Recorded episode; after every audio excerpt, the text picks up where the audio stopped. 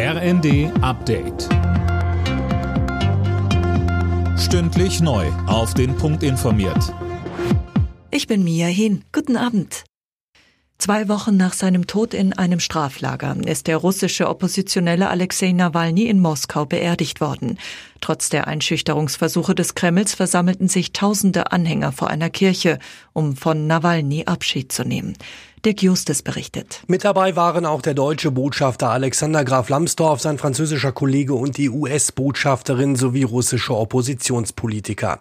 Im Beisein einiger seiner Angehörigen wurde Nawalny dann auf dem nahegelegenen Friedhof beigesetzt. In der Nähe des Friedhofs versammelte sich eine Menschenmenge und skandierte Slogans wie Nein zum Krieg. Vor Ort war auch ein Großaufgebot russischer Sicherheitskräfte. Laut Menschenrechtlern soll es Dutzende Festnahmen gegeben haben.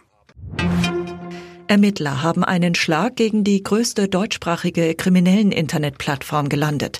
Es gab in Deutschland und im Ausland Razzien und Festnahmen. Auf der Plattform Crime Market wurden laut Polizei unter anderem Drogen und Anleitungen zu schweren Straftaten angeboten. Raser in Österreich müssen seit heute damit rechnen, dass ihr Auto einkassiert wird.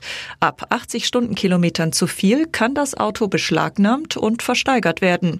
In anderen EU-Ländern gibt es ähnliche Maßnahmen. ADAC-Sprecher Alexander Schnarz. In Dänemark wurden zwischen 2021 und 2023 1902 Fahrzeuge beschlagnahmt. Also es kommt schon häufiger vor. Es ist natürlich ein Phänomen, was man überall immer wieder sehen kann. Es gibt auch das Phänomen illegale Autorennen. Da kann auch tatsächlich in Deutschland das Fahrzeug beschlagnahmt werden. Das ist dann immer so das letzte Mittel, mit dem man dann tatsächlich auch an das Artfahrzeug herangehen kann. Nach den verregneten Wintermonaten ist die extreme Dürre in Deutschland vorbei. Aktuell gibt es nur im Osten noch einzelne Regionen, wo es trocken ist, so das Helmholtz Zentrum für Umweltforschung. Seit 2018 hatte die Trockenheit für gravierende Schäden in den Wäldern gesorgt. Alle Nachrichten auf rnd.de